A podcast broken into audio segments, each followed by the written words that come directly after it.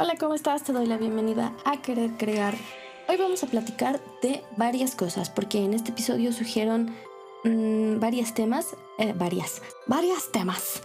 Eh, nos vamos a ir por la línea de qué pasa cuando, eh, pues, tienes que cambiar lo que estás haciendo, o sea, tienes que salir de un proyecto, eh, por qué razones se puede dar que ese proyecto ya no funciona, si es por la gente, si es por ti, cómo eh, puedes empezar a decir, bueno, hay ciertas señales, como que ya no... Eh, esa es la línea general, pero también hablamos de una parte muy importante que es qué pasa con el trabajo de las mujeres en áreas que están dominadas por hombres y, y, y qué siente una mujer justamente estando en un área en la que llega o puede llegar mucha gente y a veces hasta mujeres y decir, tú no sirves para esto, a pesar de que tienes todo para estar ahí, de que estás calificada, de que estás certificada, de que te respaldan muchísimas cosas y es para alguien es suficiente que seas mujer para descalificarte y decir que no sirves. Entonces, creo que es muy importante este episodio y es muy importante hablar de estos temas y no dejar de hacerlo hasta que nunca. Spoiler, hasta que nunca. Entonces, vamos a platicar.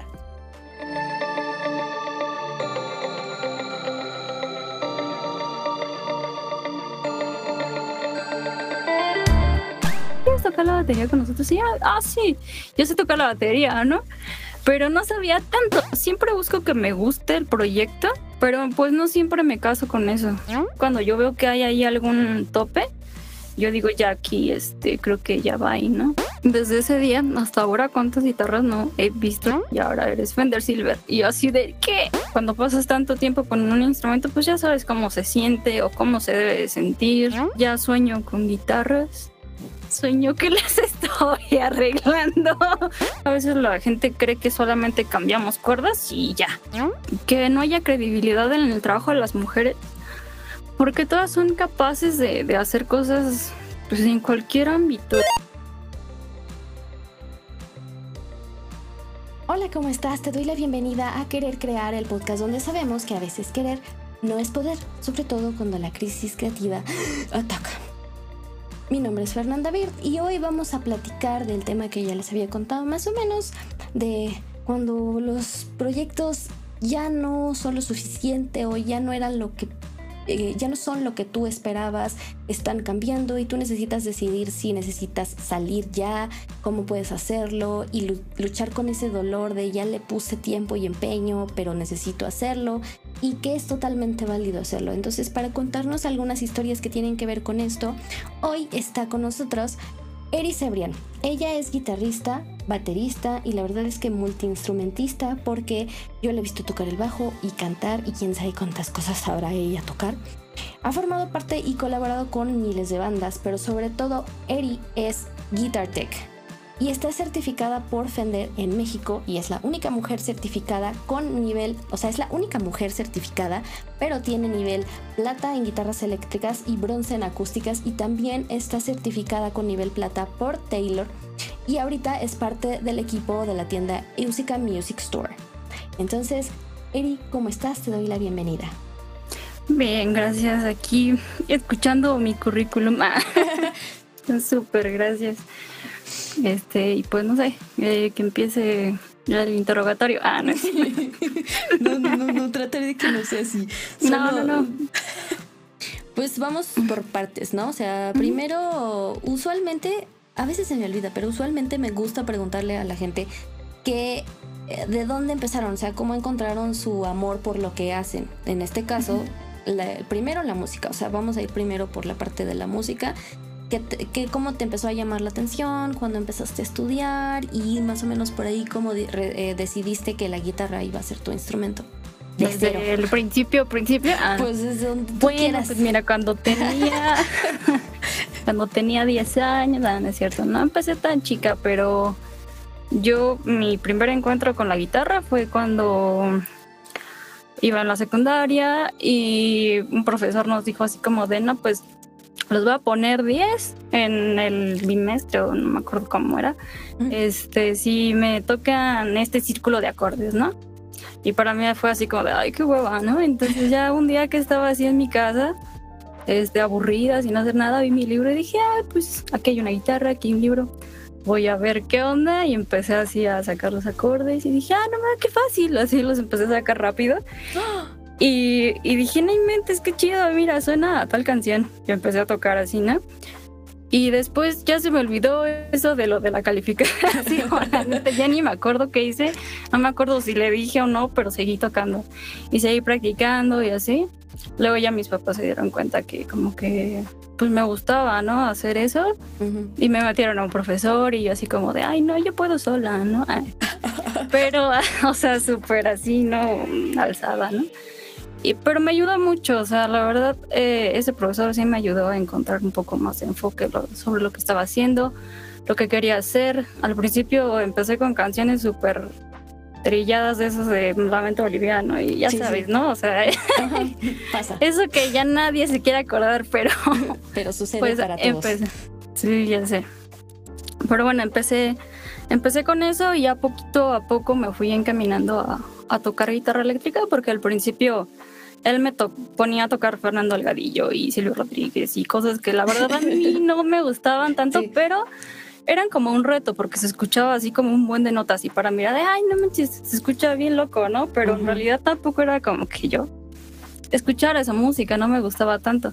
Ya que me empezó a enseñar así riffs y cosas así de, guitarra eléctrica, fue así como, ah, no, sí, a, a huevo, eso está chido, eso es lo que yo quiero aprender.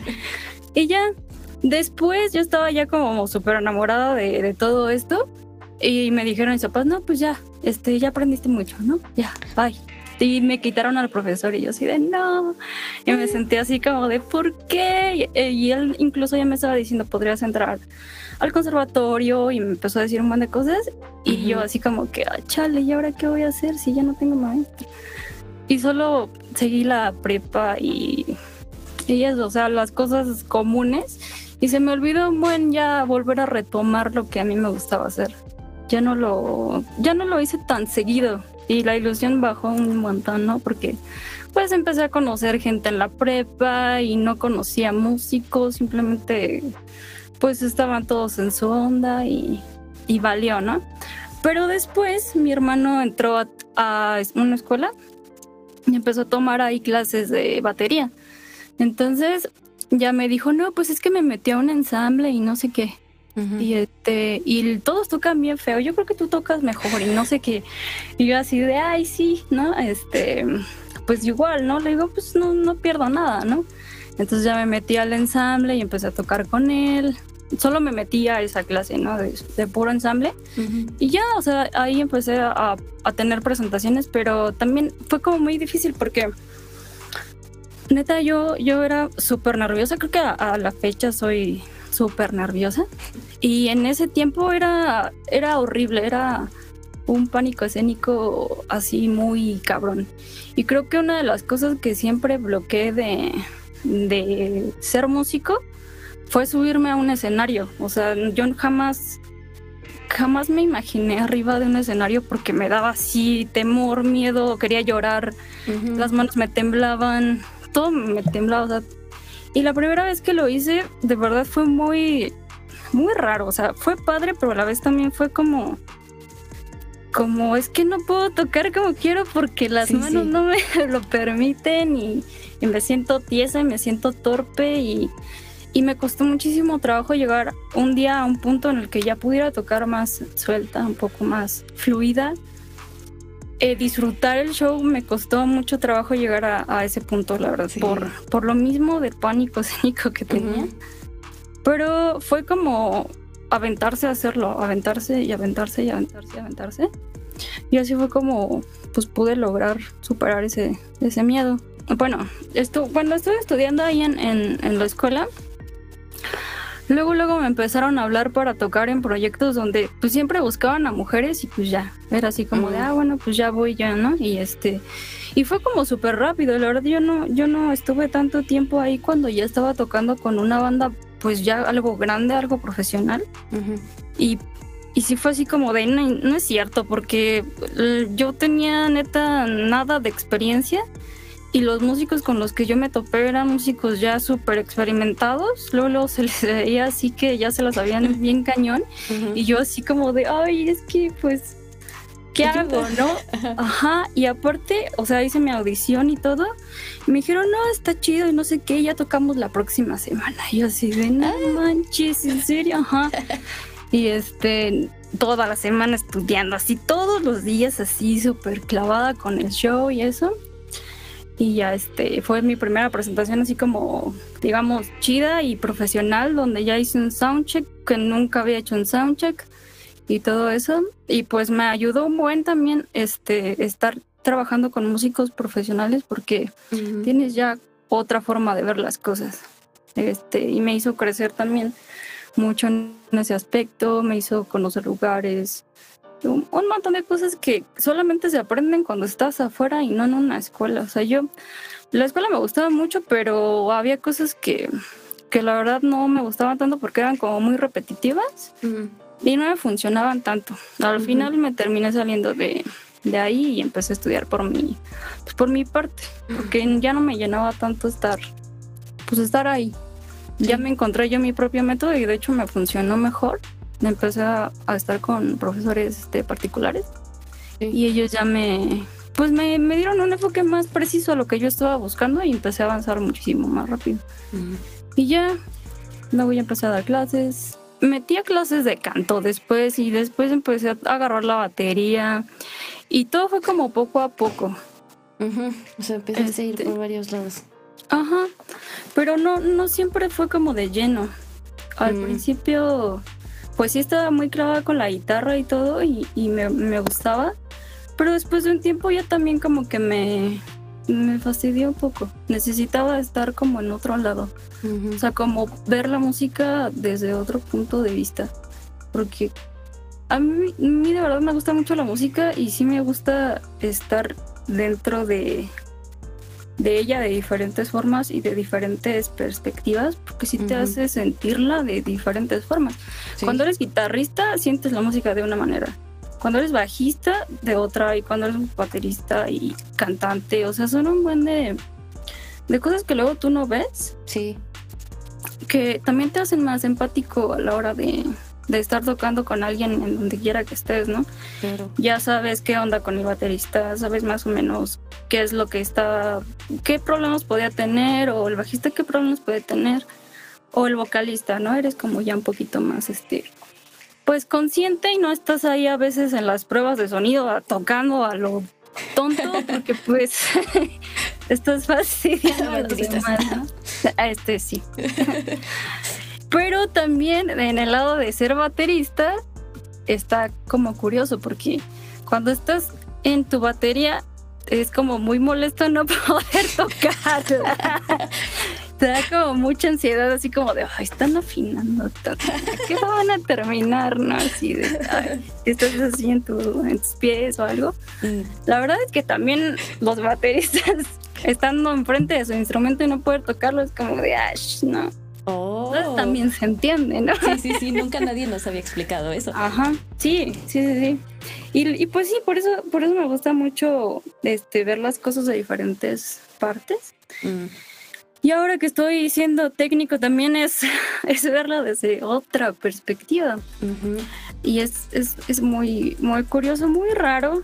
Este, pero no, no, no sé si quieres que, que empiece a contar esa parte este, mm. cómo, llegué a hacerlo. No, espera, primero antes de irnos hasta allá, o sea, primero quiero como recopilar algunas cosas que encuentro de ti que me gustan mucho porque tienes en primera como esa parte de la motivación que, que para ti es que, bueno, para mí a veces la motivación no es suficiente. Como que, por ejemplo, en el canto yo amo, yo amo cantar, pero a lo largo de mi vida no me ha dado suficiente la motivación como para decir yo me mantengo sobre esto. A pesar de que he seguido cantando muchos años, eh, nunca me he mantenido tan eh, como al pie de cañón de hacer las cosas. Y, y, para ti sí, ¿no? O sea, como que tú moviste todas las opciones que tenías y dijiste, pues si ya no me, ya no hay maestro, me meto acá si, bueno, a pesar de que hiciste un pequeño como gap de, de que fuiste a estudiar otras cosas, volviste y después fue como, bueno, esta escuela ya no me da lo que necesito, voy a estudiar yo sola. O sea que eres como una combinación entre sí que te enseñen, pero sí autodidacta, como de necesito esta información, pues voy y la busco. Que es algo que yo tampoco tengo y que siempre me gusta remarcarlo porque es como Mm, o sea, se me es importante que la gente sepa que si no, es, no eres una persona que investiga y que tiene las ganas de hacer las cosas, eh, pierdes mucho tiempo porque sientes que las cosas te van a llegar a las manos y tú por el contrario no eres una persona así, o sea que vas y buscas las cosas que, que, al menos que sientes que quieres, ¿no? Y que vas eh, explorando. Y luego esta parte de, de que realmente tu amor por la música no es como el amor por el instrumento o el amor por estar en el escenario, que es como lo típico, ¿no? Así como de yo quiero ser el instrumento que tú quieras. Este, yo quiero ser saxofonista y me encanta y me caso con eso y toco para siempre eso y me encantan los escenarios y quiero la fama y subirme y ese momento. Pero la música es muchísimo más amplia, o sea, hay muchas cosas que tú, tú sí abrazaste y dijiste, a ver, primero esto, ahora esto, tengo esta perspectiva. Y es muy raro sí ver un músico que tiene esa, esa amplitud de visión de decir, pues yo conozco cómo es ser bajista y cómo es ser baterista y entiendo lo que pasa y sé cómo ayudarles, porque a veces, no sé, desde la perspectiva del guitarrista es como, Ah, el baterista no sé qué pasa con su vida, no sé ni qué onda con su instrumento, ni cómo armarlo, ni sé qué siente cuando está ahí sentado mientras los demás estamos afinando. Y tú tienes una, una visión pues, 360, o sea, ves todo lo que pasa en una banda y ahora dices, bueno, ahora voy a ver lo que pasa atrás, de, de tener que mantener el instrumento óptimo para que se utilice como debe de poder utilizarse. Y creo que eso está muy cool, o sea que... Eh, eh, quieras tener como esa visión de, de, todos lados.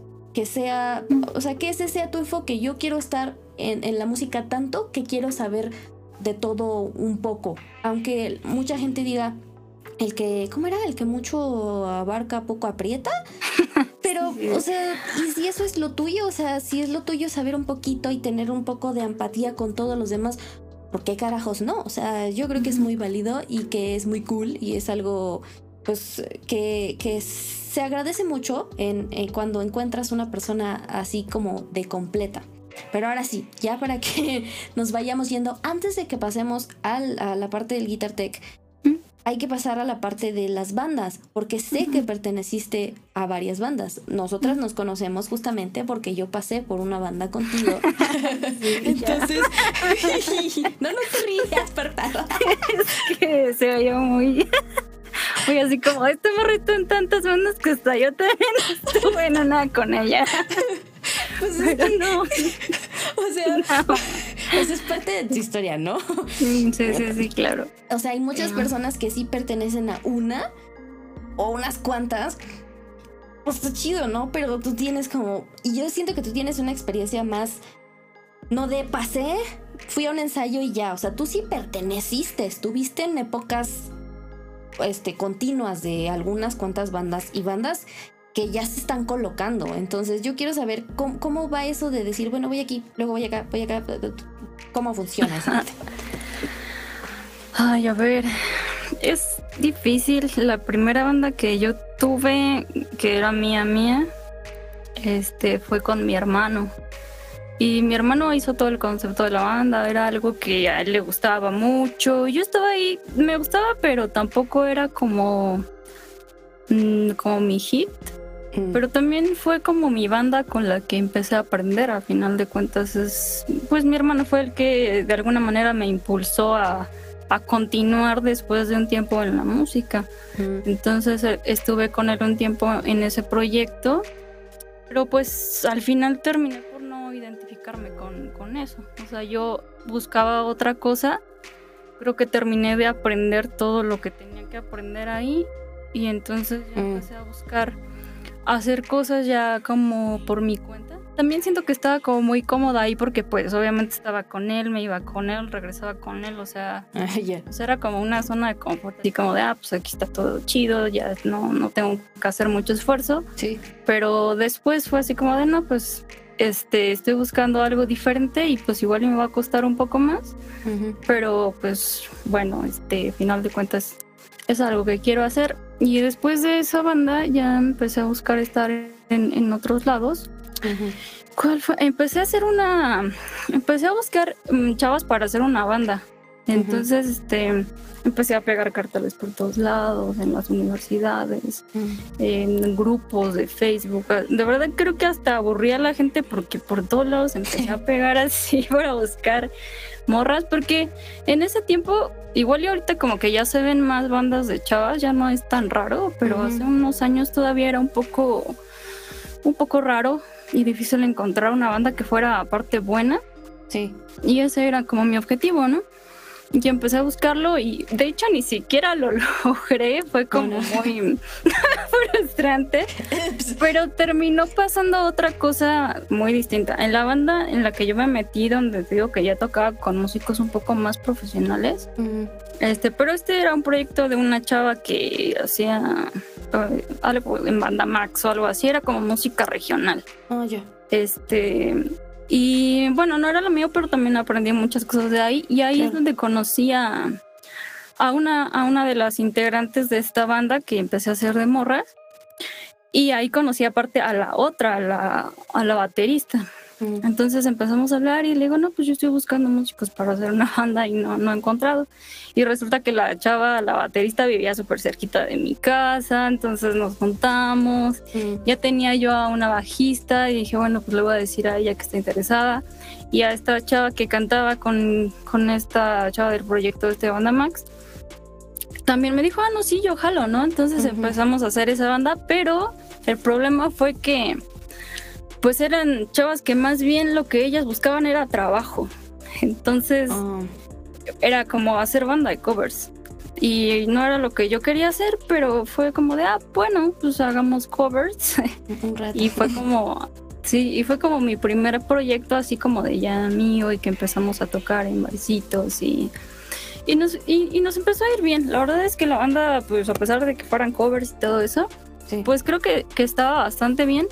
Lo malo es que pues sí, obviamente ellas buscaban este pues más esta onda de estar trabajando y de sacar dinero de la banda y yo estaba más bien buscando hacer algo original.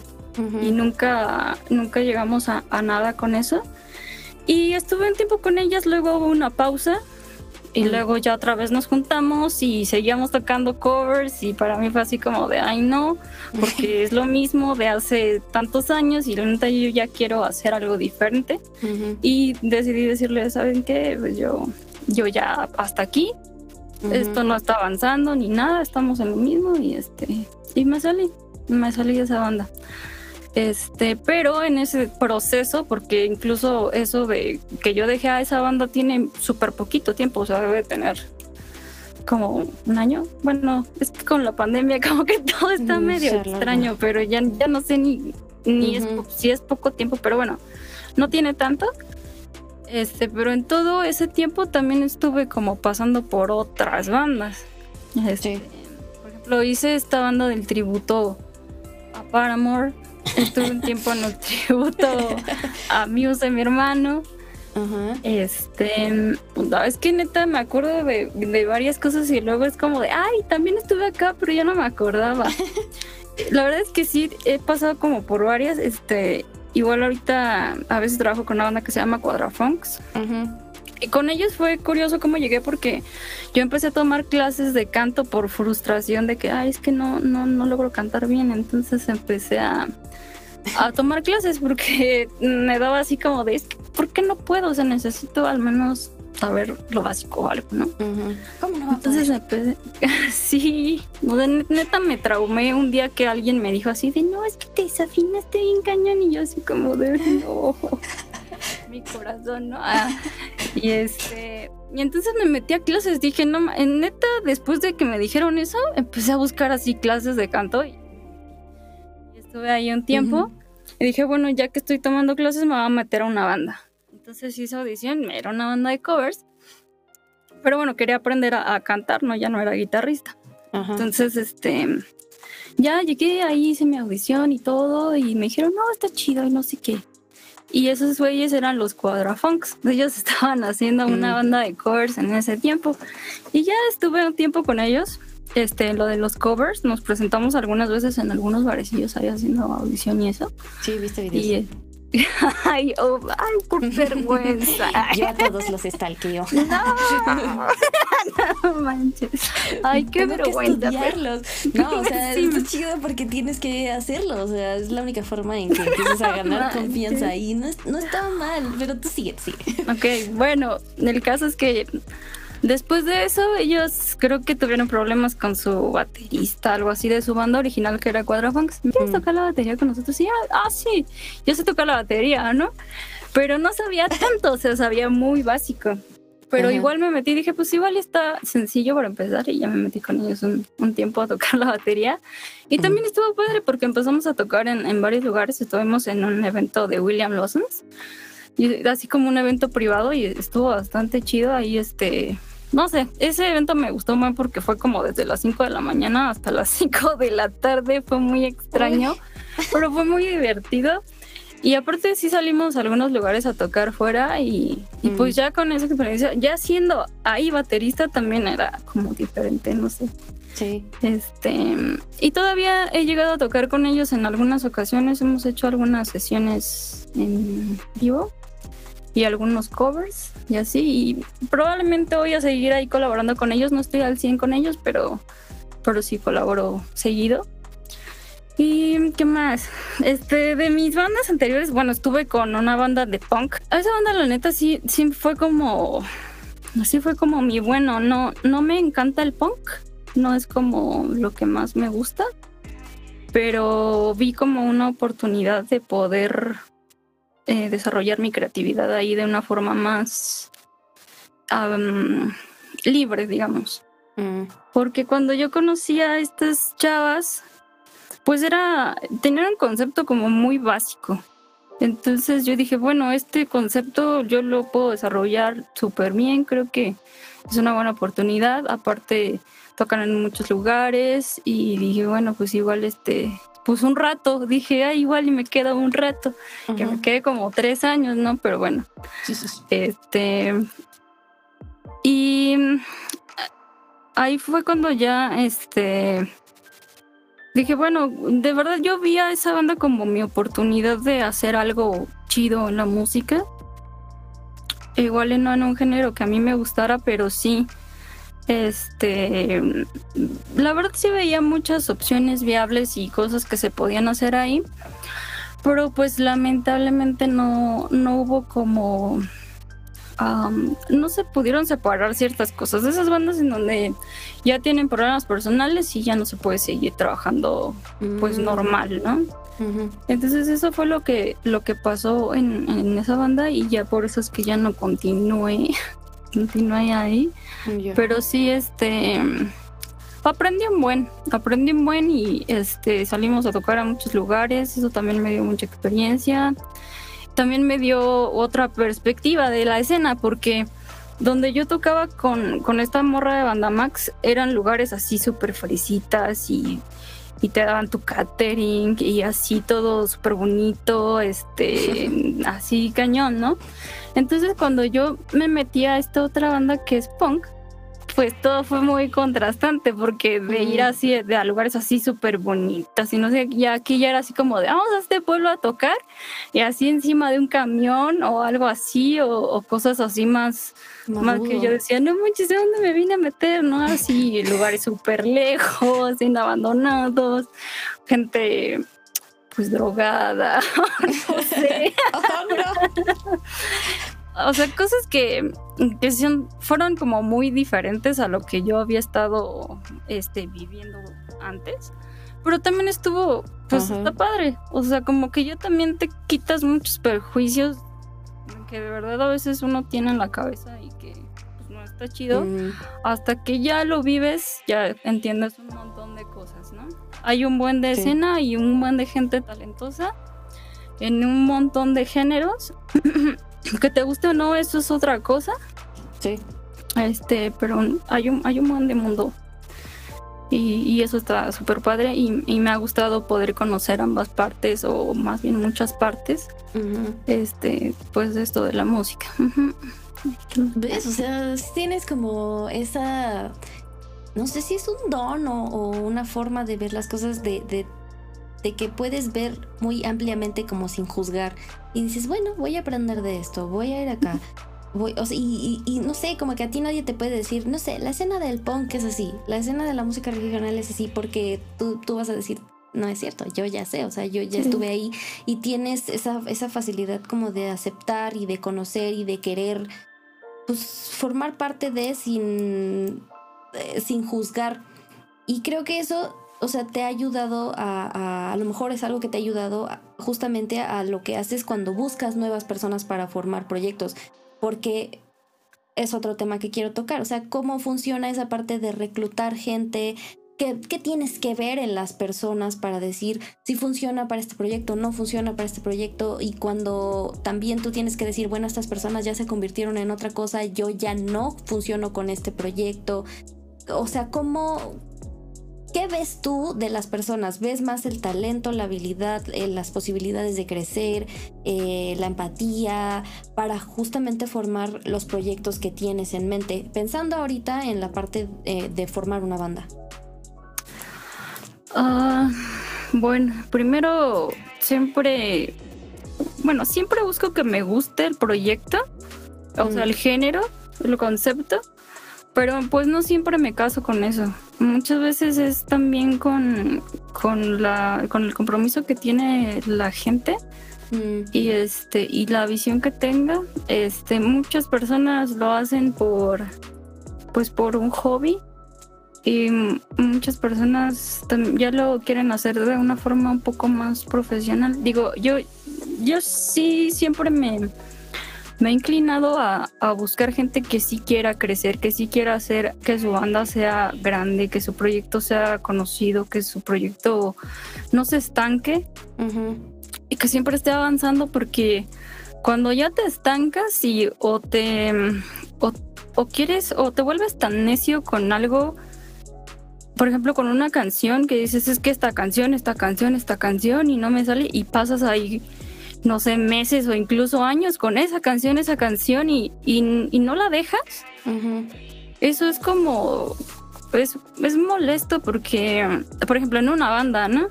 Cuando hay gente que se casa tanto con unas, un par de canciones y dices, güey, pues hay que dejarlas y hacer algo nuevo, ¿no? O sea... Mm estamos perdiendo muchísimo tiempo por dedicarle tanto a estas canciones, pues ese, ese tipo de, cosas también me, me, hacen decir, no, ¿sabes qué? Con este tipo de, gente no, o sea, yo he visto otros proyectos, por ejemplo, con Quadrafunks, la verdad es que a ellos yo los admiro mucho porque son, son unos chavos que han, este, progresado mucho y han sabido dejar ir cosas eh, que ellos han creado por abrirse a hacer otras cosas nuevas y seguir avanzando y seguir avanzando y no estancarse. O sea, eso es como, como lo ideal que yo buscaría en, en, una banda. Y lo que, y eso de que se estanquen, yo para mí, cuando yo veo que hay ahí algún tope, yo digo, ya aquí, este, creo que ya va ahí, ¿no? Y por ejemplo, con, con ellos, con Cuadrafunk, yo no seguí de lleno porque no, no era mi género. O sea, sí me, gusta mucho todo lo que hacen y los admiro mucho, pero, pero yo creo que yo voy por otro lado, no sé. Pero hubiera sido de verdad ideal si fuera mi género trabajar con ellos. Ellos son como, como el ejemplo para mí de, de lo que es perseverar y no detenerse a, nada, ni siquiera esperar a alguien, porque ellos trabajaron siempre, eh, no importa si no tenían vocalista, no importa si no tenían otro bajista, digo, otro, otro baterista, nunca se detuvieron. De hecho, lo que ellos hacen es incluso tienen una vocalista y si ya no quiere otra y otra y otra o incluso hacer colaboraciones, pero siguen avanzando y siguen avanzando, porque eso de buscar gente también te detiene muchísimo, te detiene bien cañón. Este, estar esperando a que te digan que sí, estar esperando a que pueda ensayar, o sea, sí, sí, sí. Es, una, una, pérdida de tiempo muy, muy cañona. Y, y, pues yo, la verdad es que sí, ya a mí ya como hacer un proyecto propio, pues ya como que me cuesta mucho trabajo confiar en la gente y hacer algo solista, a, a, mí me da mucho miedo, la verdad. Y a mí siempre me ha gustado trabajar en equipo, mm. pero lamentablemente yo nunca he encontrado un equipo con el que yo pueda trabajar que sea al menos un poco como yo, este, que tenga como un poco más de compromiso y que sí quiera llegar más allá, ¿no? Porque muchos dicen, ah, sí, sí, y como que al final es como de, no es cierto, no solo te lo dicen como para quedar bien contigo o algún tipo de cosas así, no sé. Perdóname, te fallé en el pasado.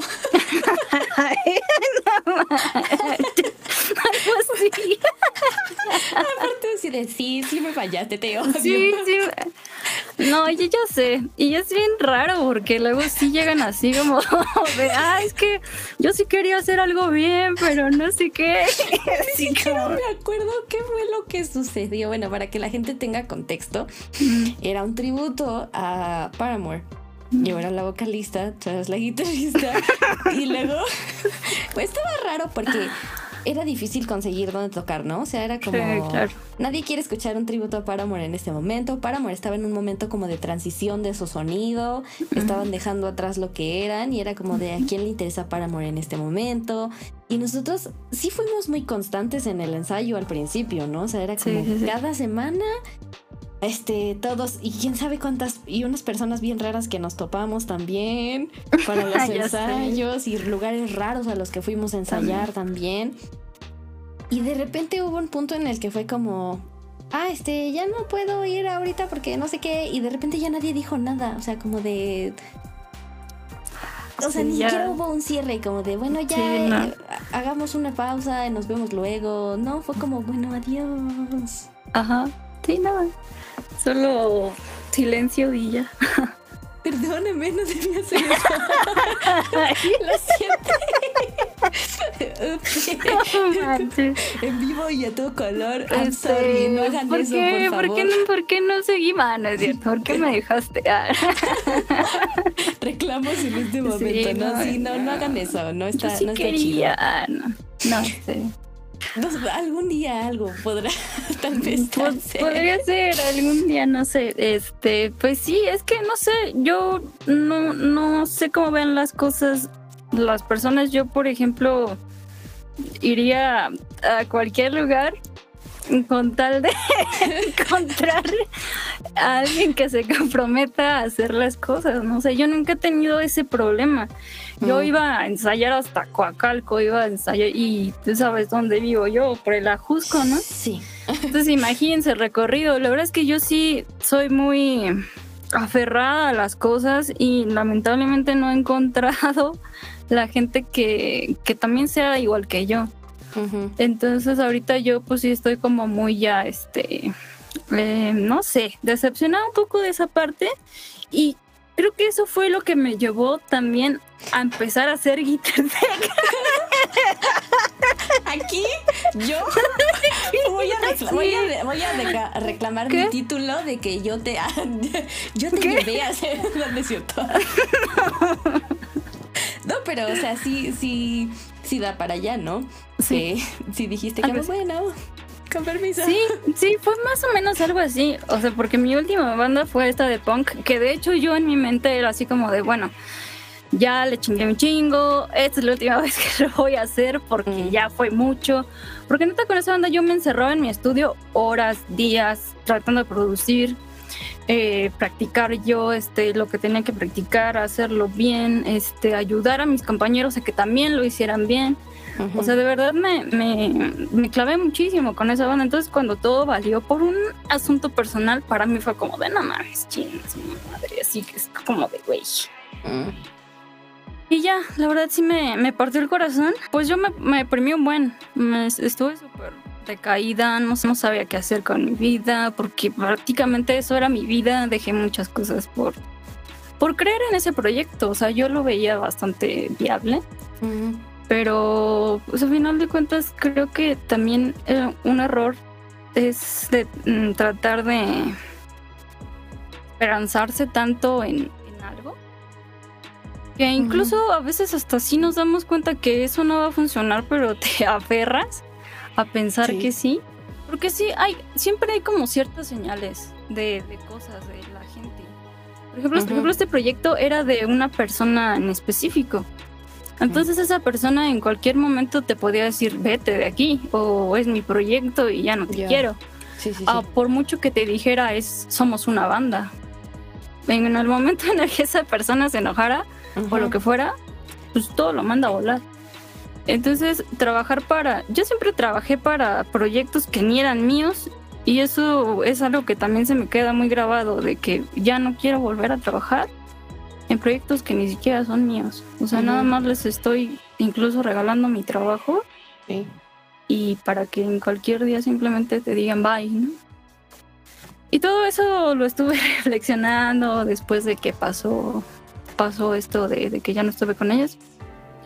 Y después me habló este un chavo, un técnico, que él, es certificado por Fender, se llama Ulises, Ulises Padilla, él es el que me enseñó toda esa onda de Guitar Tech. Él me mandó un, un, mensaje y me dijo, ay, estoy buscando un asistente, ¿no? Y pues yo estaba así como de, ah, pues, no tengo nada que perder, ¿no? Este, pues va, ¿no? Aparte, yo anteriormente había tomado un curso de, de mantenimiento para guitarras eléctricas. Sí. Y estuve practicando con guitarras de amigos y de repente me ponía hacia... bueno, hice un letrero alguna vez y así como para practicar daba servicios súper baratos y, y, de mm. repente hacía como ese tipo de, de trabajos. No era tan constante, pero sí lo hacía a veces y aprendí muchas cosas este, haciendo eso por mi parte. Y justamente yo a él lo conocí porque una vez se me complicó un trabajo y dije, no, ¿qué es esto? No lo voy a poder entregar. Y ya era como para el siguiente día, ¿no? Y yo así como de, ay, ¿qué voy a hacer? Y estaba así toda mm. con mi instrumento así de, ay, chale. Y entonces, este, ya empecé a buscar así un guitarte que me quedara cerca y él me quedaba súper cerca. Y ya fui, este, le dije, oye, necesito una clase rápido porque tal, tal, tal, tal. Y me dijo, ah, sí. Y ya, este, al siguiente día ya estaba ahí con él y ya este, me empezó a enseñar así más o menos qué onda. Creo que ni le entendí nada, pero bueno, me solucionó el problema. y ya, este, y pues ya, ahí fue donde ya lo conocí bien, porque antes me lo habían presentado, pero no, no había hablado con él nunca. Mm. Y este, y yo creo que se acordó de mí tiempo después, porque sí pasó un rato, al menos un año y medio, dos años.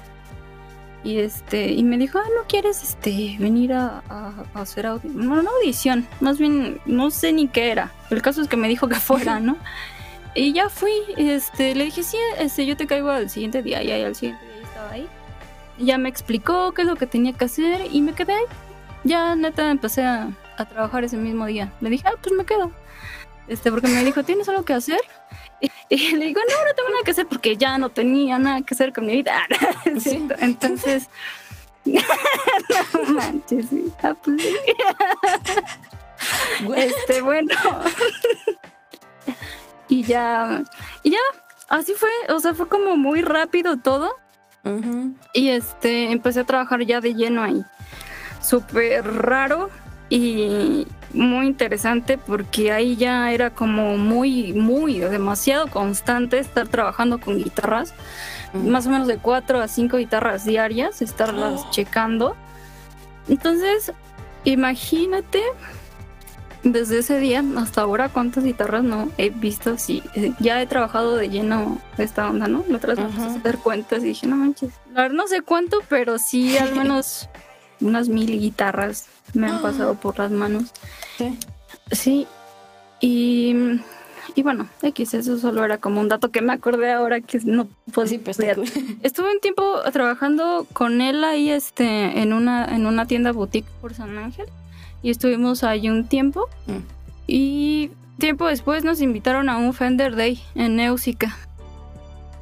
Y ahí mm. fue donde, donde ya tuvimos contacto con esta tienda que querían abrir un centro de servicios y el centro de servicio más fabuloso de todo México, ¿no? Sí, sí. Entonces le hablaron a justamente a mi, a mi jefe, bueno, a mi ex jefe, a este. Y pues ya, este, yo estuve como seis meses trabajando en esta tienda boutique antes y después ya me metí a esta tienda Eusica y nos hicieron el examen para técnico de, Fender, porque era como un, digamos, requisito mm. hacerlo. Antes de esto hablamos con un representante de Fender que estaba muy interesado en que yo me certificara y otra chava, porque había otra chava antes trabajando ahí también con Ulises. Este, y el, y este chavo, el representante, estaba súper interesado de que nos certificáramos porque no había mujeres certificadas en México de y no sé qué. Entonces él nos echó un mano mano para, para que esto pasara y, fuera como más ágil el, proceso. Entonces ya entrando a, bueno, ante, un poquito antes de entrar a USICA, nos hicieron el examen. Y ya, este, sí tuve que como ponerme a estudiar así bien cañón porque porque no nos avisaron, digamos, con tiempo, entre comillas. Para mí fue mm. como de un día para otro, me dijeron un viernes, el lunes te van a hacer examen. Y yo así como de, ¿qué? Porque aparte, o sea, yo seis meses apenas aprendiendo y para mí era así como de, ah, pues, apenas estoy procesando una información. Y yo así como de, oh, no inventes. Entonces sí fue como ponerte a estudiar así. Todo el fin de semana, bien cañón y tal. Y ya hice mi examen, y pasó unos dos meses y ya me dijeron, no, pues sí, pasaste tu examen y ya ahora eres Fender Silver. Y yo así de, ¿qué? No manches, órale, qué chido, pero sí, neta no, no, me lo creí. Dije, güey, tengo seis meses y, y ya, en serio, y es como de, ah, qué chido. Neta, no lo terminé de, creer. Wow. Pero, o sea, era algo que que te gustaba medianamente, que lo hacías por necesidad justamente por ser guitarrista y porque el mantenimiento es caro o te dio curiosidad y empezaste a practicar como dices o, o, o sea o ahora sientes que eso era lo que querías hacer o cómo te sientes con eso o sea porque es chistoso desde como que pasaste muy rápido así como de ya, estoy certificada, soy la primera mujer y la única sí, qué cagado, ¿no? Aparte sí, o sea, está bien raro porque yo he visto mucha gente que ha estado años tratando de hacer algo así. Y yo creo que a mucha gente sí le ha haber sacado mucho, mucho de onda, pero lo creo que lo que a mí me ayudó o lo que me había ayudado a, o lo, bueno, lo que más me ayudó a poder comprender tal vez un poco más rápido todo, es lo, por lo mismo de que pues he sido guitarrista por durante mucho tiempo, o sea, llevo más o menos 10 años tocando. Entonces, yo empecé a aprender a, ajustar mis guitarras, pues obviamente por una necesidad personal de, de, ay, es que tal técnico nunca me deja bien mis guitarras, ¿no? Sí. Y a veces también porque igual me quedaba muy lejos. Entonces dije, no, pues te lo voy a hacer yo y este y tomé mi curso y todo eso y ya este cuando aprendí pues ya podía dejar las guitarras como yo quería, las podía sentir y obviamente yo pasaba muchísimo tiempo con una guitarra en las manos. Cuando pasas tanto tiempo con un instrumento, pues ya sabes cómo se siente o cómo se debe sentir. Eh, también pues siempre, pues tengo, digamos, varias guitarras porque pues también soy medio adicta a estar comprando, bueno, no tan adicta, pero no, tampoco es para tanto. Pero sí, sí empecé a comprar guitarras diferentes que me llamaban la atención, como los diferentes sistemas, ¿no? De las ah, guitarras. Entonces, pues también por eso aprendí a hacerlo y ver cómo se sentía cada uno y cómo funcionaba cada uno. O sea, no, no, no fue como de, ay, este, apenas aprendí a tocar guitarra y ya me certifiqué de técnico. Pues también, este, sí, sí he investigado muchas cosas y todo mm. Sí, o sea, no es de gratis, eso sí no. o, sea, lo que me llama la atención es que eres la definición de sé la guitarra. O sea, como cuando te dicen sé el algo para que aprendas de tal cosa, sí es como, o sea, esa expresión nunca la había escuchado, o sea, de alguien que probablemente muchos músicos lo sientan así, tengan esa experiencia como de yo toco el instrumento tanto y paso tanto tiempo con, con él que ya sé cómo se siente cuando algo está mal porque nada más lo tocas, casi casi nada más lo hueles y ya algo está mal, ¿no? O sea, eso, eso es como un plus que tenías tú, pero, o sea, lo que no acabo de entender es si, lo amas porque dices, esto me gusta mucho, o si es como por la satisfacción de decir, yo lo puedo hacer, o sea, yo lo hago por mí misma y yo puedo ayudarle a otras personas a, hacerlo, o sea, ¿qué, te, qué, es lo que te gusta más de, ser Guitar Tech? Creo que algo que también me, me ha ayudado mucho a entender eh, esta onda de ser Guitar Tech es que siempre fui muy de estar haciendo cosas, modificando muebles, modificando cosas, arreglando espacios, este, haciendo un chingo de talacha con mis cosas. Mm. Entonces, eso me ha ayudado también a entender un buen de cosas como lógicas, pero a final de cuentas es una práctica que terminé aplicando ahora a las guitarras. A mí siempre me ha gustado hacer cosas así de estar todo el tiempo ahí esculpiendo y así como que me relajo un buen estar lijando y hasta que queda lisito o puliendo hasta que queda súper brillosito. O sea, a mí me, me gusta mucho hacer ese tipo de cosas porque me relaja mucho, me hace como pensar en otras cosas. Entonces a veces estoy mm. haciendo alguna guitarra, alguna cosa y estoy pensando haciendo un montón de cosas así. Y eso es lo que me gusta de hacerlo. Y aparte la satisfacción de ver al instrumento cómo llega hecho mierda, bueno, súper mal.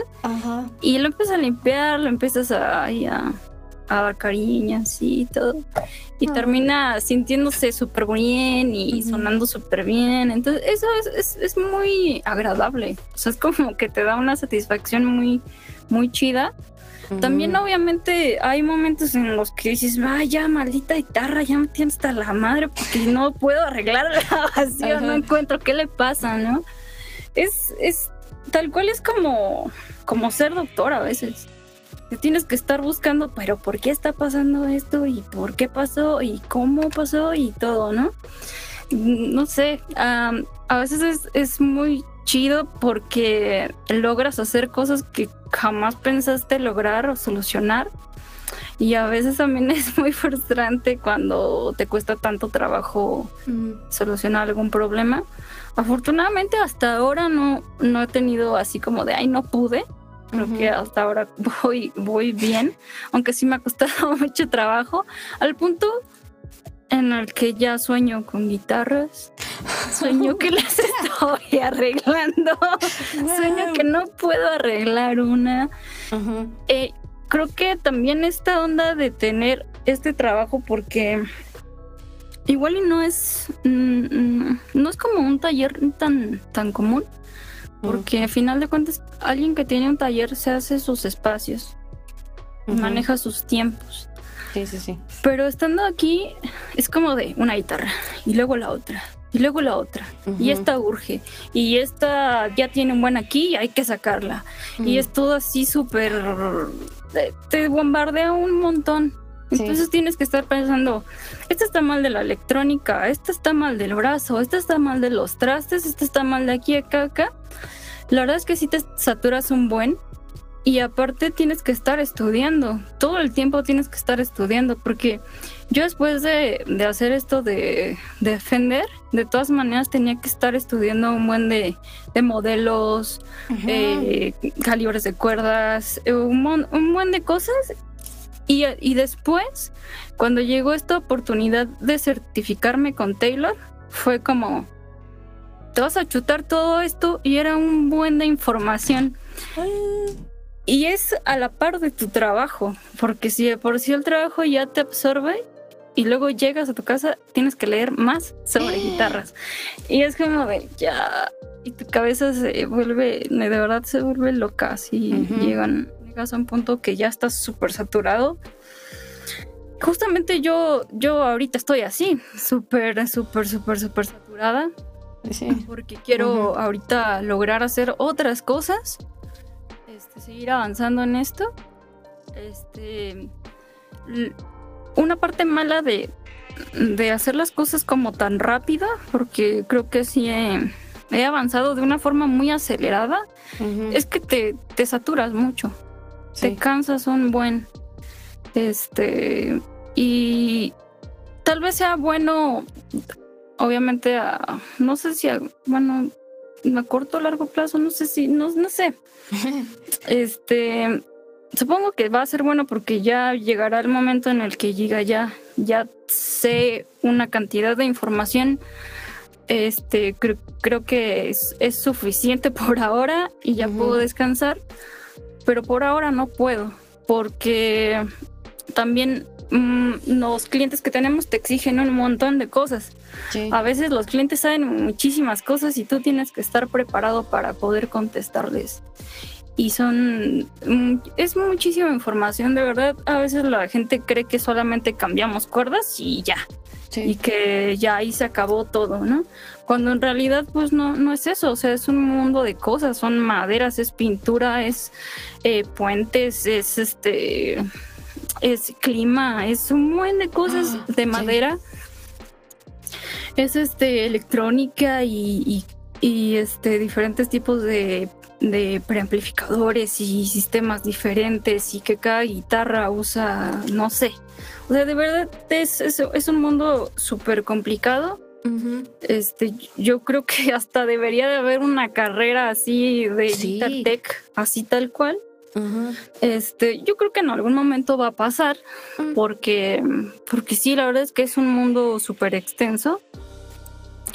Y también creo que este hace falta valorar mucho este trabajo de, de técnicos porque mucha gente no, no lo ve como lo, lo, que es, ¿no? A veces llegan y te dicen, ay, ¿a poco tanto por ajustarlo? ¿No? Es como de, ay, señor, hágalo usted entonces, ¿no? Exacto. Porque dices, no manches. Sí.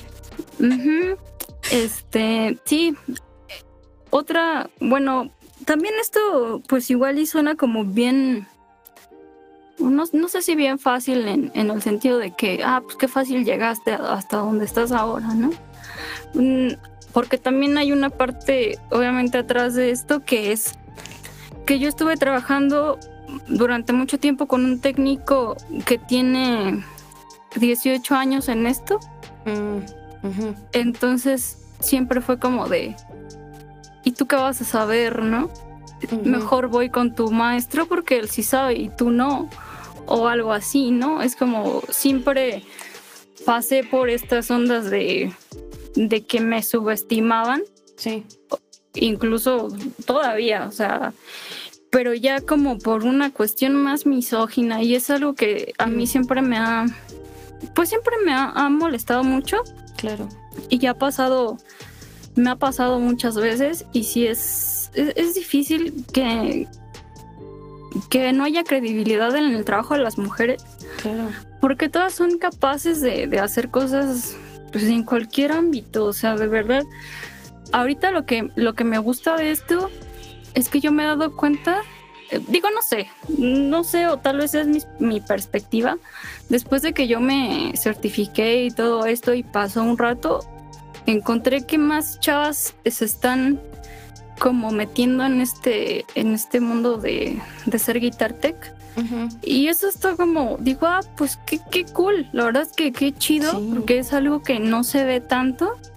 Y también no, nos va a ayudar mucho a darnos un poco más de credibilidad de que somos capaces de, de hacerlo tan bien como, como a un hombre o mejor, ¿no? O sea, es que como tan extraño decirlo, como es, hasta molesto. hasta te da pena, ¿no? Decirlo, pero, pero es real. Ajá. La verdad sí. otra de las cosas es como...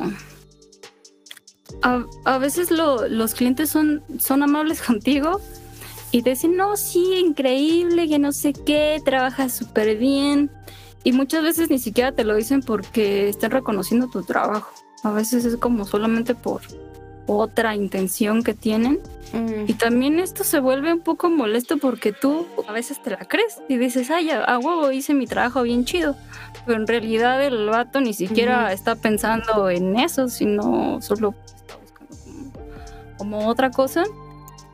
Y es difícil saber, luego mm, te pones en duda muchas veces porque dices, es que ya no sé si lo hice bien o solo me lo dicen porque sí. Y y sí, es, es, es frustrante. Te quedas con la incertidumbre de habré hecho bien mi trabajo, no habré hecho bien mi trabajo. Y así. Este. Pues sí, no sé. E, esa es la como la parte. La parte difícil. Incluso yo una vez hablé con una, con una chica que también se dedica a esto.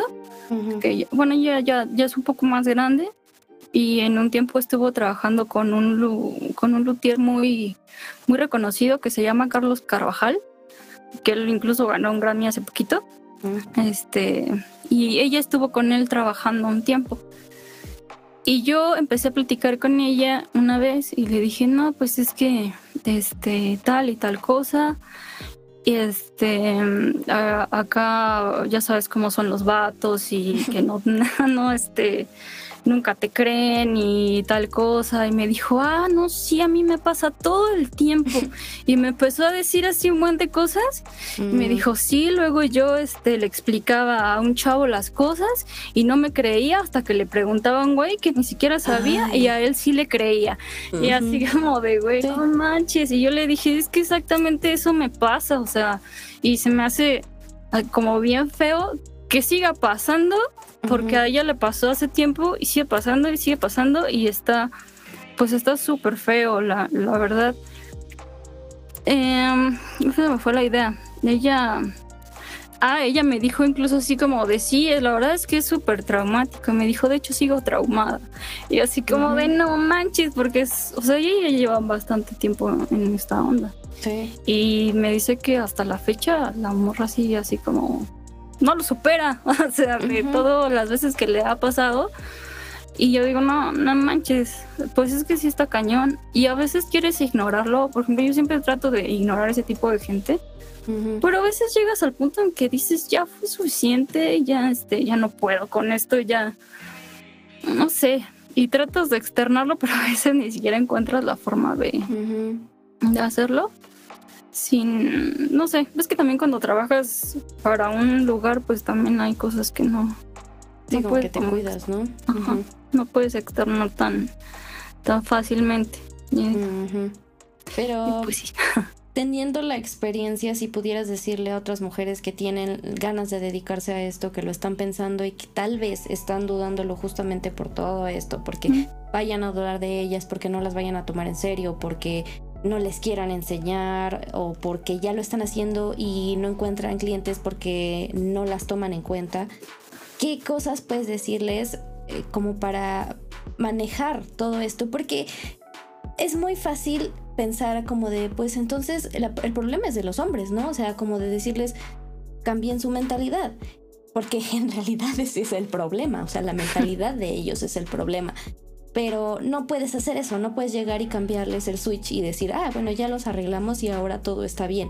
¿Qué podemos hacer no solamente en el área del Guitar Tech? ¿Qué podemos hacer nosotros en cualquier área en la que está dominada por hombres y, estamos tratando de sobresalir? Que cualquier área es dominada por hombres, casi casi.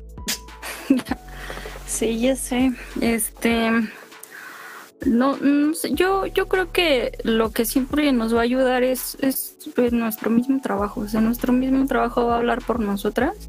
Pero siempre hay, bueno, no sé si afortunada o desafortunadamente, pero tenemos que hacerlo a través de ahorita todos los medios, de redes sociales y todo eso. Siempre mostrar todo nuestro mm. trabajo, todo lo que hacemos eh, la gente, obviamente no toda la gente es igual y hay gente que valora tu trabajo y también este tratar de que estas personas pues también este te apoyen en este sentido dándole credibilidad a tu trabajo.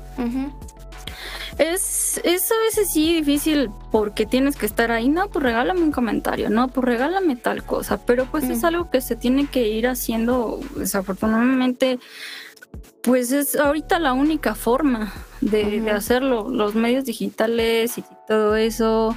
Ahora, a mí me super caga, neta, estar en Instagram, me caga todo Facebook. Yo estoy así súper ay. Pero es algo que se tiene que hacer. Actualmente es la forma en la que estamos viviendo. Y, y yo creo que todo esto que está pasando ya también ha ido avanzando bastante. Creo que también ya las mujeres son más, este, se están involucrando más en todos los ámbitos. y, y, aunque es como muy lento el proceso, poco a poco se ha ido, se ha ido logrando.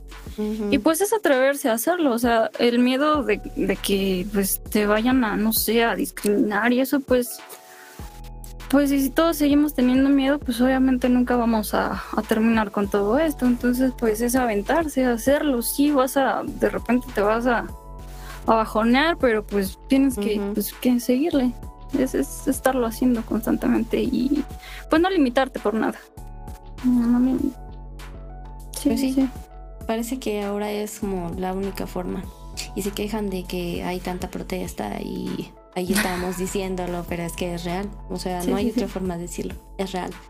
Sí, pero, pues, ¿sientes que algo queda por cubrir? ¿Algo más que quieras añadir? ¿Que quieras contarnos? ¿Alguna otra cosa mágica? Ahorita que estabas diciendo esto de que sí que cambiar la, la mentalidad de los hombres, es, es, muy curioso porque incluso hay mujeres misóginas y... Sí.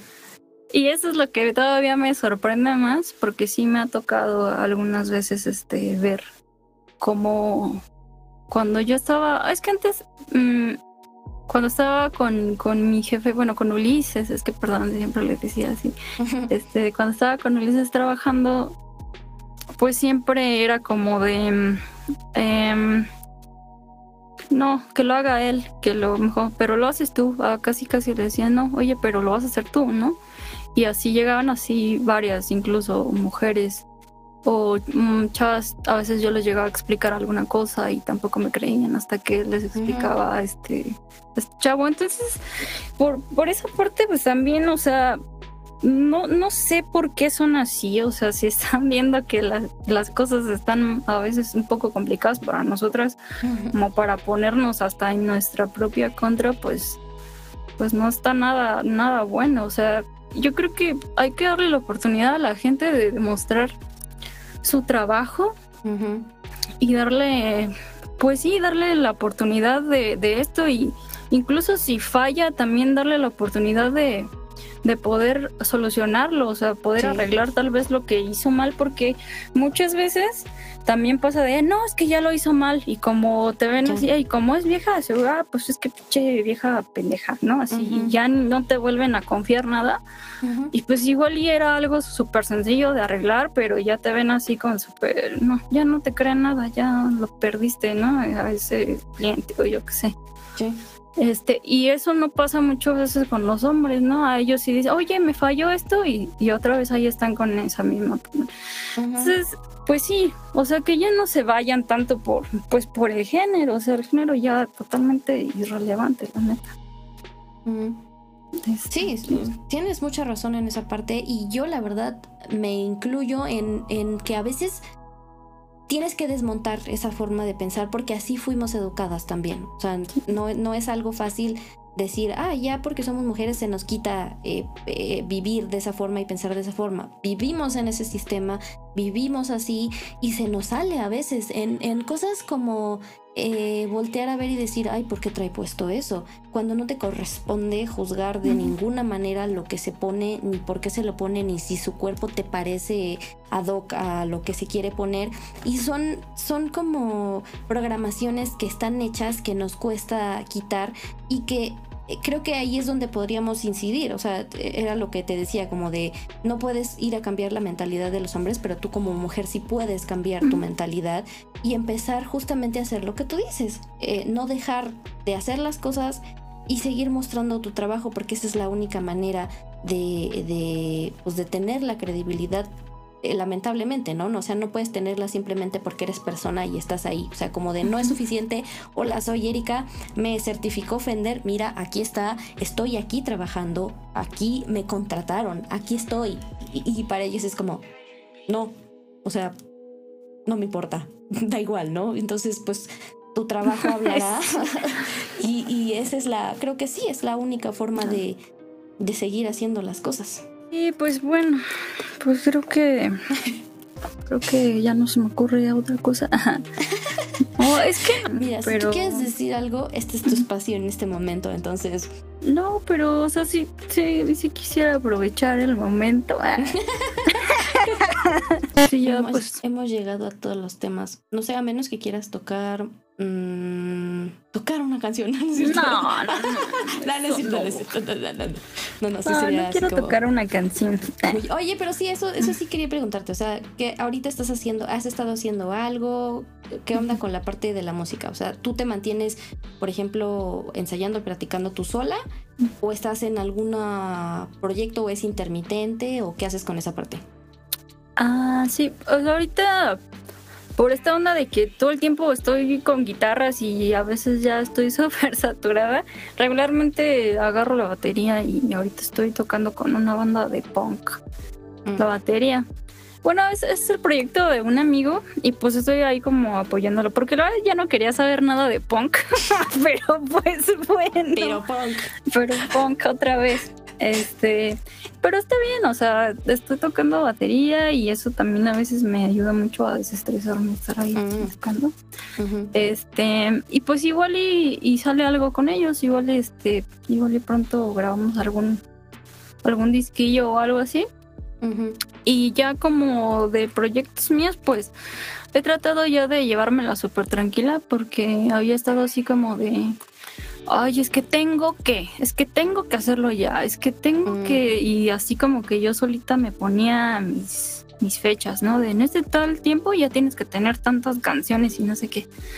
Pero no, yo también ya entendí que no debo de estar forzando mi creatividad y que cuando yo quiera hacer algo, pues debo de estar como con el mood de, ah, sí, me siento inspirada y, y lo voy a hacer, ¿no? Pero si no, pues aunque pase una semana o un poco más, hasta que no llegue al punto en el que diga quiero hacerlo, pues lo voy a hacer hasta ese momento, porque antes sí me obligaba mucho, a, es que tengo que estar aquí grabando y grabando y grabando, y pues la neta es que luego ni siquiera fluye.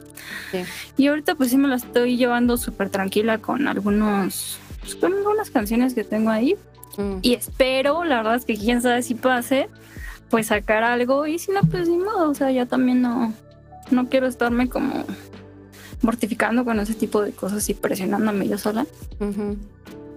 Y nada más, o sea, no, tengo nada así. Mm. Bueno, está bien, o sea, te ocupa todo tu tiempo, pero eso de que, ah, ya sueño guitarra sí está como heavy, ¿no? Eso sí está bien cañón. La neta, sí. bueno, ya para cerrar, que puedas estudiar.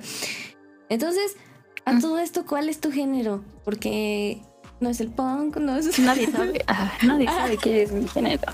Ni siquiera yo sé, no, este, sí soy muy complicada con esta onda de, los géneros. Mm. Antes me encantaba el rock clásico y todo eso que que todo el mundo le gusta casi, ¿no? Sí, sí, sí, Deep Purple, pero después de un tiempo ya también me empezó a, a, a ya no gustarme nada porque pues como estoy trabajando en una tienda de música, te imaginas cuántas veces llegan a tocar esos riffs y esas canciones una y otra vez.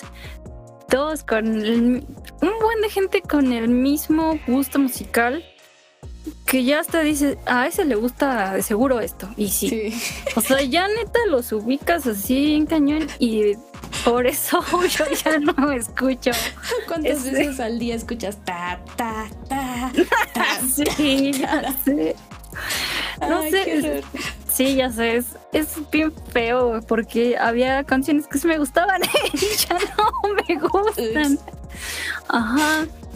Y mm. bueno, entonces, pues por eso yo empecé ya a escuchar como música un poquito más under ahí empecé a buscar cosas un poco más perdidas porque me choca muchísimo que me choteen la música. Mm. Pero bueno, a mí me gusta mucho el metal, pero pero un metal que a veces es un poco pop Ajá, cantable. O sea, no me, no me Ajá, algo así, justamente eso. O sea, no que todo el tiempo. Porque. o sea, sí me gusta. Me gusta mucho también ese, ese tipo de música con culturales y eso.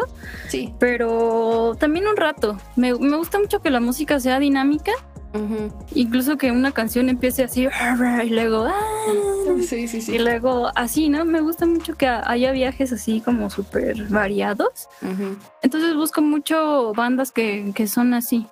Eh, pero sí me gusta mucho el metal, así un buen. Se me hace como algo que me estresa un buen, así, sí. como Retsuko cuando va a cantar ahí. Bueno, Retsuko. Redsco, Redsco. No vas, no va a cantar karaoke. Así a veces me siento como, ah, es que necesito sacar acá. Igual y no cantando, pero sí tocando lo que sea. O sea que si va, si estás en un mal día y vamos así como de, ah, toma esto, y tú estás así, de repente se te pone acá el simbolito y empiezas en tu mente a decir, sí, por dentro sí, mm, casi casi, ¿no? Cuando llega un cliente así allá latido es como de ya sé, ya. Y me voy al baño y ya no es cierto, tampoco. Mm. Pero sí me dan ganas, ¿no? No, pero sí, sí lo hago mucho. O sea, igual y ya no, no allá, obviamente llego a mi casa y pues ya pongo unas canciones así y empiezo a tocar, ¿no? Así. Y mm. me desestresa mucho. Me, me, gusta mucho por eso el, el, género. Pero me gustan muchos géneros también, ¿no? No me encasillo en, en eso. Ah, bueno. Está bien. Ahora podemos decir que entonces eres la doctora guitar... Y doctora Guitarrezco. Sí. Te, he bautizado. Este ¿Cómo? nuevo apodo. A ver otra vez. Doctora Guita Guitarrezco. Guitarrezco. Sí. Oh, está chido. Voy a hacer una página así. Muy interesante. Sí, sí, sí, está súper bien. Listo, te he puesto un apodo. Pues, Eri, Hemos llegado al final de esta conversación por ahora porque hay varios temas ahí que se me ocurre que se te quedaron ahí y de seguro al rato vas a decir, ah, carajo, quería decir esto. Pero no te preocupes, tú te acuerdas y me dices, oye, podemos hacer otro episodio para hablar de estas cosas y, lo agendamos, ¿va? Súper. Pero pues muchísimas gracias por contarnos toda tu historia y también me gustó mucho esta parte y no, no sabía si íbamos a llegar a ese tema justamente de las mujeres, pero se me hace muy importante y me gusta mucho tu opinión y tu, pues tu consejo y también tu labor en, en, el área de pues decir no me quito del renglón y sea lo que sea yo sigo haciendo las cosas es algo que se agradece como mujer y, y, que también se felicita mucho porque pues es un trabajo muy chido el que estás haciendo y nadie puede decir que no es tuyo y que alguien más vino y te lo puso en las manos. Entonces muchas felicidades y muchas gracias por haber participado. Muchas gracias por invitarme. Muchas, fue muy liberador. Muchas gracias. Eso es justamente lo que no me gusta que sea el espacio, que sea así como ese momento de descarga para la gente. Pero bueno, pues nos despedimos. Me acompañó Eri Cebrián y yo soy Fernanda Bird. Esto es Querer Crear, el podcast donde sabemos que a veces querer no es poder, sobre todo cuando la crisis creativa y la furia atacan. Bye.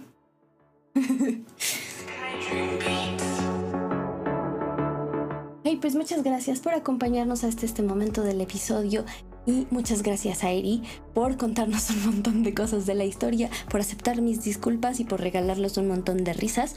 Y recuerda, Eri, que te acabo de poner un maravilloso apodo que puedes utilizar, que es doctora... ¿Qué era qué? Doctora... Guitarrezco, sí, doctora Guitarrezco, porque hablábamos de ser doctora casi casi de las guitarras y yo creo que Eri se merece totalmente ese título.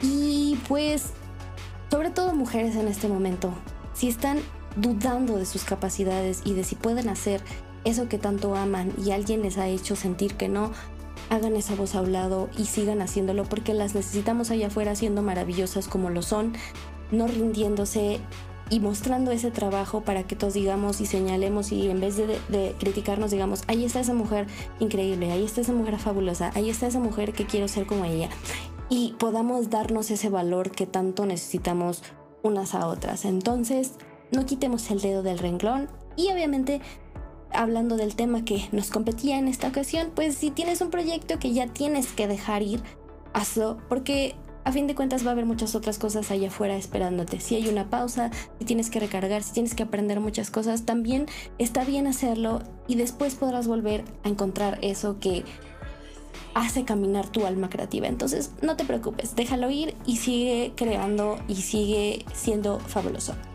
Entonces, pues, hasta la siguiente plática yo me despido.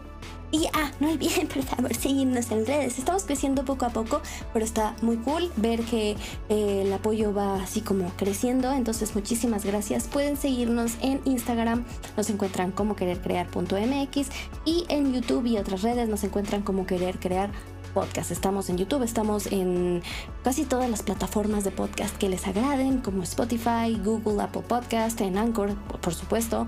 Y también estamos tratando de activar el Twitter Pero pues si les agrada también estamos ahí. Entonces nos ayuda muchísimo un follow, un like, un comentario que le, que le pregunta, que le digan a alguien que esté interesado en temas de crisis detrás de la creatividad que existe este espacio para al menos sentirse acompañados con... ¡Ay, se me va la voz, Phil Barrera! este, para al menos sentirse acompañados pues con la crisis que a todos nos da y que todo mundo quiere ocultar detrás de la creatividad. Así que aquí estamos, esto es querer crear y platicamos en la siguiente ocasión. Bye.